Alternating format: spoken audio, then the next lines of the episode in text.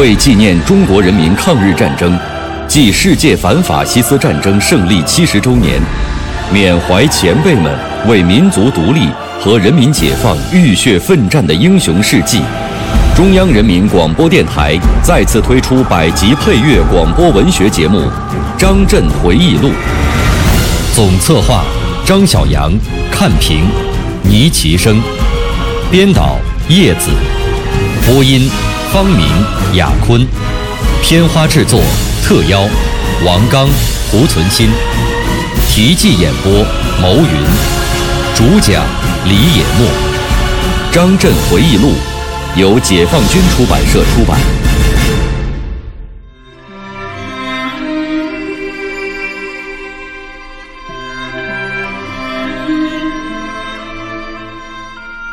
回顾童年、少年，之所以能使张震逐步走上革命的道路，主要是由于家庭贫穷、生活坎坷，有接受革命思想的阶级基础；其次就是平江，特别是长寿街一带，具有深厚的革命基础。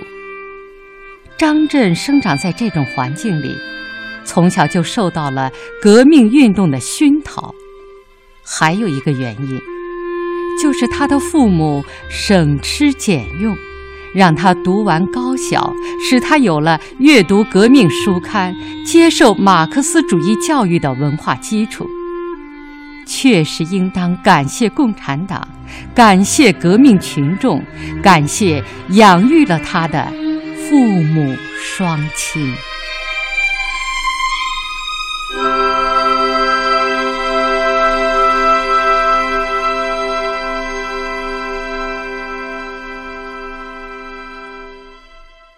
一九三零年四月，彭德怀率领的红五军主力会师长寿街，解放了我的家乡。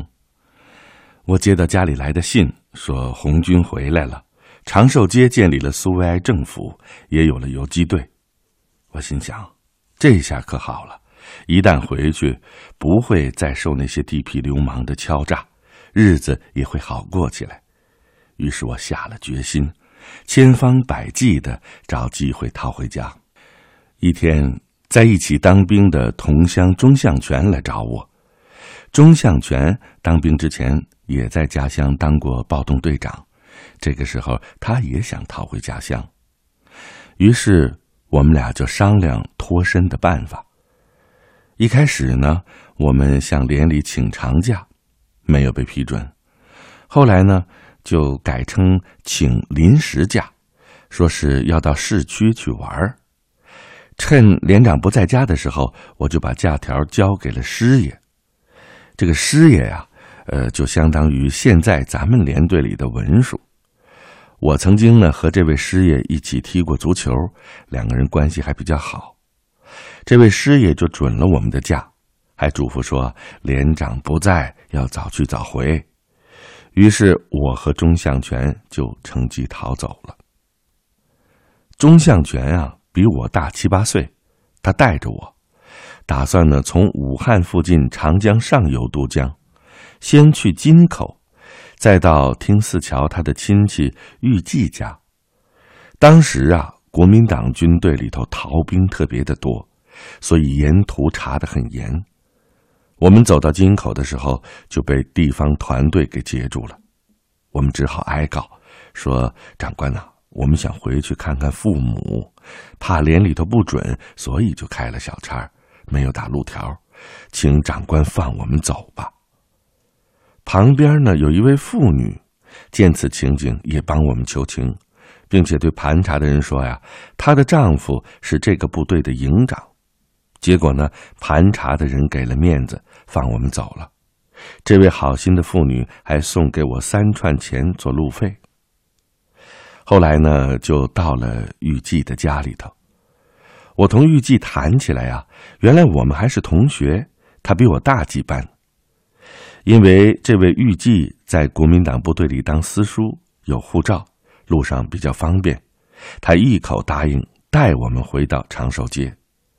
他卖了一桶茶油做路费，跟我们一起上了路。不巧途中又遇到地方团队查路条，预计拿出护照来给他们看，但是他们只同意让预计带一个人走。没办法呀，预计只好带着我先走，让钟向全先留下。当时我心里挺难过的，非常担心钟向全的安全。回到家乡以后，果然是一片新气象啊！贫苦农民群众又扬眉吐气了。原来儿童团的同伴宋达飞、魏坤宝等人都来找我，大家相邀着一起参加革命活动。宋达飞啊，是长寿街中街做秤的谢德兴号的学徒，浏阳县人，比我大几岁。他思想进步，办事稳重，经常找我谈心，从政治上帮助我。一九三零年五月，他介绍我加入了共产主义青年团。入团的宣誓仪式在他姑妈家的阁楼上举行。由于光线太暗，点了一盏煤油灯。除了我们俩之外，还有一个不认识的人。那个人的年龄呢，比我们大不少。入团的仪式就由这个人来主持。他从怀里头取出来一面红旗，挂在墙上，旗上写着 “C.Y” 两个英文字母，这是英文共产主义青年团的缩写。首先呢，由宋达飞。讲介绍我入团的理由，然后由我自己说明我入团的志愿。最后呢，那位挂旗的同志轻声的带领我宣读誓词，然后就宣布散会了。为了不被别人发现，我们三个人分头离开。入了团以后，我在团组织的培养教育下，政治觉悟有了新的提高。随着年龄的增长，我很想去当一名红军战士。那个时候啊，我的社会工作还不少呢，白天根本就没空在家，夜深了才能回来，还经常忙得顾不上吃饭。有的时候刚刚端起饭碗来，就又有人来通知，马上就去开会。父母亲也很操心，所以我想的比较简单，还是当兵打仗干脆利落。另一个直接的动因是家境已经非常困难。父亲因病卧床，全家都要靠母亲和画眉、纺纱、洗衣挣钱度日，生活确实不易。有一天，母亲委婉地说：“她不反对我参加革命，但是家里头吃饭这个问题怎么办呢？”我一想也是啊，啊，整天参加革命活动，连自己家里的吃饭问题也解决不了。还给家里头增添负担，干脆当红军去吧。但是这个时候呢，红五军的主力已经向长江以北发展，在湖北大冶县组成了红三军团。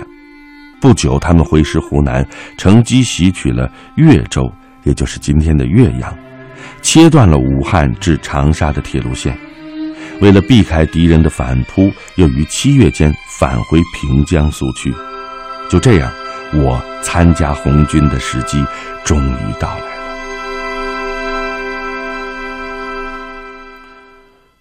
一九三零年七月，红三军团由总指挥彭德怀、政治委员滕代远率领，从越州返回平江苏区。准备按照中央的指示，乘湘桂军阀混战之机去攻打省城长沙。为此，红军在我们家乡突击补充兵员，各级地方党组织都行动起来。没有多久，就动员了五千多名青年报名参军。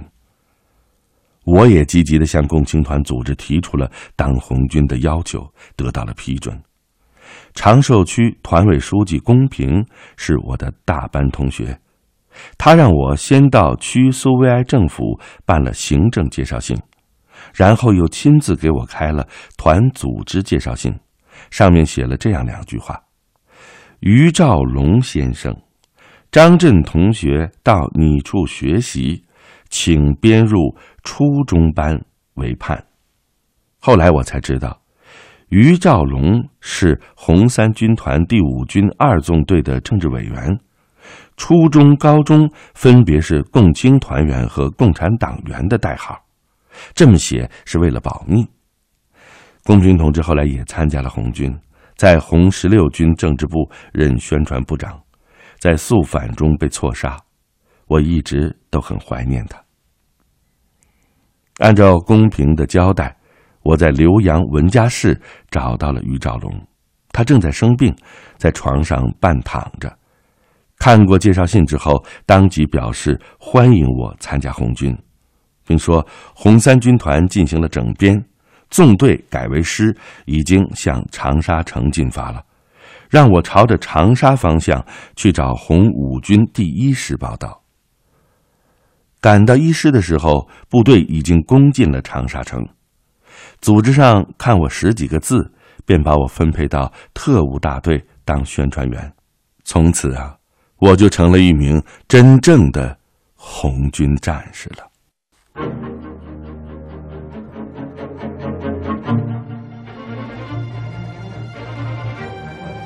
一位历经万水千山的将军的回忆，一曲中国工农红军不怕远征难的颂歌。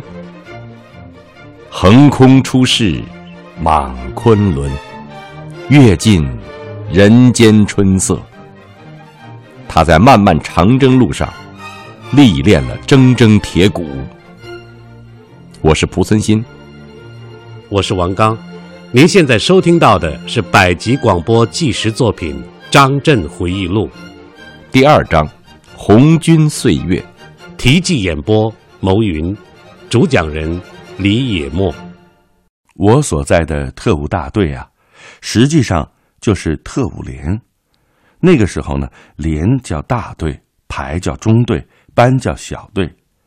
大队长吴连生是长寿街瓦岗人，他早先在清朝军队里当过兵，仍习惯清军的一些叫法。他把连部叫为少鹏，连长呢叫为少官，管宣传员呢叫宣传使。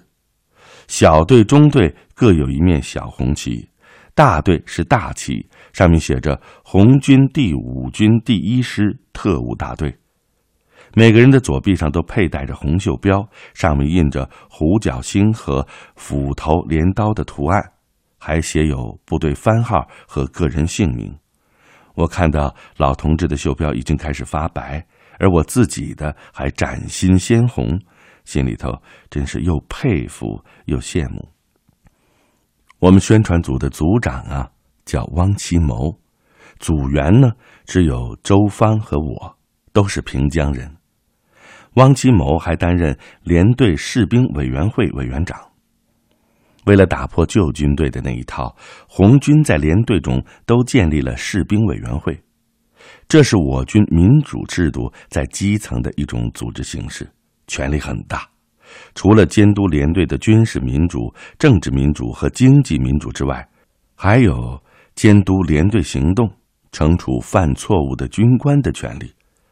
有这么一回，有一位排长打了战士，士兵委员会就召开会议，批评这位排长有军阀残余，并且讨论如何处理。大家七嘴八舌，有的主张打屁股，有的认为如果检讨的好，保证今后不再犯，就可以不打。吓得那位排长老老实实的做了检查。通过这件事儿啊。我们这些参军不久的战士都觉得很受教育，在士兵委员会的监督下，全连纪律严明，秩序井然。攻克长沙，那是红军第一次占领省城。由于没有管理城市的经验，加上还有大量农民也跟着进城，一度社会秩序不太好。国民党伤兵和潜藏在居民家中的敌人趁机闹事。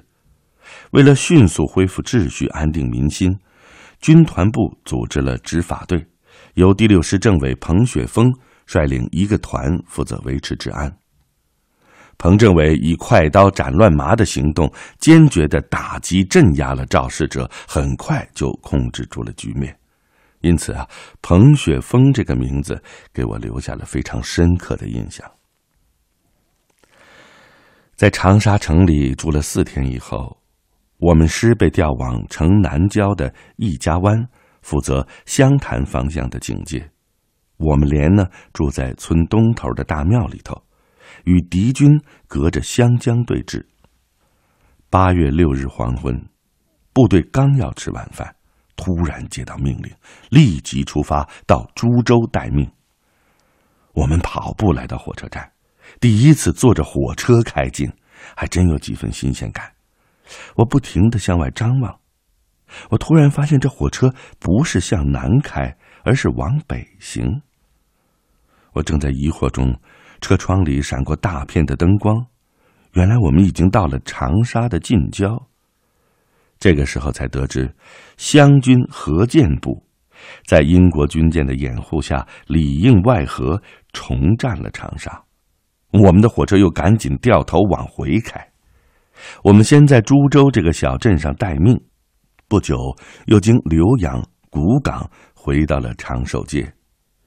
我请假顺便回家探望。童年时的小伙伴们大多当了红军，留在家乡的男青年已经很少见。我在家里头待了一个上午，陪着父母亲。临走的时候，卧病在床的父亲深情的望着我。母亲依依不舍，紧紧拉着我的手。我把部队发的两块银元留给了母亲，咬咬牙就上路了。这是我同父亲见的最后一面，再次与母亲相见，已是八年以后的事情了。八月下旬，红三军团和朱德、毛泽东率领的红一军团。在浏阳永和市会师，成立了中国工农红军第一方面军。我们红三军团打下长沙之后，缴获很多，队伍壮大了，行起军来也显得有声势。不论官兵夫，每人背一支汉阳造步枪，还有两百发子弹，再加上天气热，压得人都透不过气来。可是大家心里头都很高兴，因为这比什么都珍贵。后来我们按照上级的要求，把枪弹匀了一部分给红一军团。根据红一方面军总前委的决定，部队要再次攻打长沙。作为一名新兵，我不可能从战略上去考虑该打还是不该打，但是一听到打仗。这心里头就挺高兴的。我们进抵了长沙南郊，在猴子石一带设置阵地。军团要求我师组成攻城敢死队，由二团团长钟彪为队长，我们大队长吴连生到二团代理团长。因受敌人地雷和电网的阻拦，几次攻城受挫。于是有人想到战国火牛破阵的故事。要每个大队买三头水牛，把这些水牛集中起来，牛角上绑好了尖刀，尾巴上捆着浇过煤油的棉花，把这棉花点燃了以后，逼着牛往前去趟地雷，去冲铁丝网。可谁知道敌人这机枪一响，打死了几头。剩下的水牛连铁丝网的边儿都没碰上，就纷纷的向后窜，反而乱了我们自己的阵脚。事后想来啊，战国时期都是冷兵器，现在是热兵器，无论是时代还是条件都变化了，简单仿效怎么能成呢？现在啊，看起来借鉴历史经验要因时因地，要用得恰当。才能成功。那些天呢，天公也不作美，经常下雨。我们守在阵地上，淋的裤裆里都是水，只能靠体温暖、太阳晒。刚刚干一点儿一阵大雨又淋了个湿透。就这样，同敌军对峙了十多天。九月十二日，红军撤围长沙，经株洲、醴陵向江西萍乡进发。这里有大革命时期的基础，革命的影响很深，工人们非常热情，敲锣打鼓前来迎接红军，慰问品随处可见，那场面十分感人。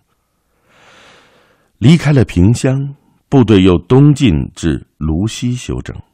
一路上，宣传组的任务很重，除了演讲、张贴标语、宣传群众之外，还负责打土豪分田地。每到一处，我们先进行调查，弄清楚地主的土地财产占有情况，然后将其部分土地与财产分给贫苦农民。为了发动群众，我们把土豪们的劣迹编成活报剧，当时称文明戏，我们就把这些戏演给农民看。在戏中，我扮演农妇纺棉纱，台词虽然不多，但是由于时间仓促，记不大全，就由一个人在后台提示，我在前台表演，并照着说。第一次登台演戏，没有什么演技，但是也博得了群众的喝彩，主要是因为这出戏反映了本地的生活和群众要求。我们还组织当地群众游行，高呼革命口号。把宣传工作做的是有声有色。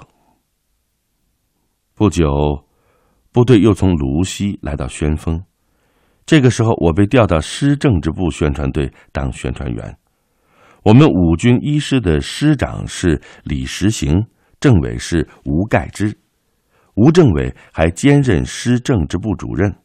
他有两个秘书，一个叫叶根，一个叫张凯，都是浏阳人。比我大两三岁，对我也挺好的。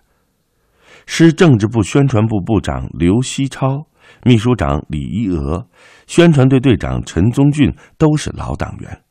他们是红三军团攻占长沙的时候从敌人监狱里解救出来的政治犯，文化水平高，工作能力强，待人接物好，思想呢尤其活跃。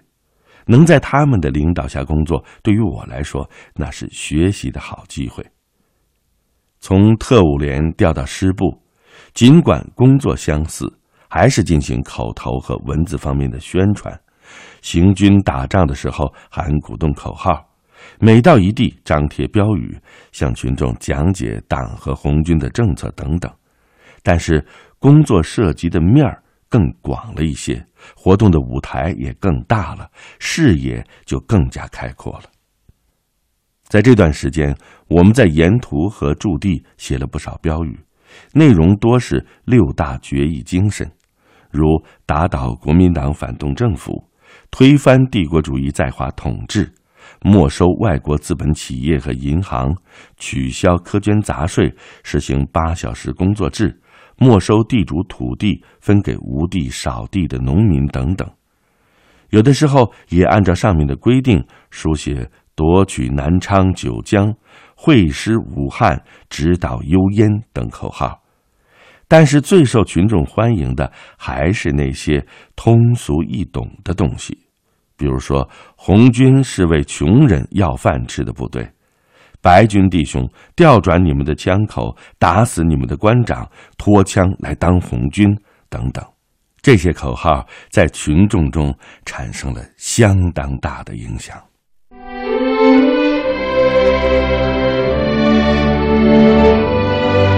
庆典版张震回忆录今天就播送到这里，配乐额尔德尼齐木格，总监制王球。